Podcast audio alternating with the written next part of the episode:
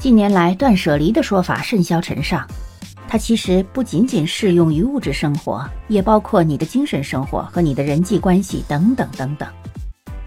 Life can be heavy, especially if you try to carry it all at once. 生活可能是沉重的，尤其是当你试图背负一切的时候。Part of growing up and moving into next chapter of your life is about catch and release. 成长并进入你生命中的新篇章的一部分，应该是关于抓住与释放。Knowing what things to keep and what things to release. You can't carry all things. Decide what is yours to hold and let the rest go.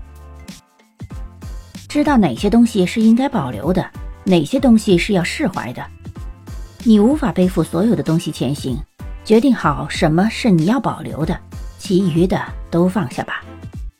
You get to pick what your life has time and room for. Be discerning.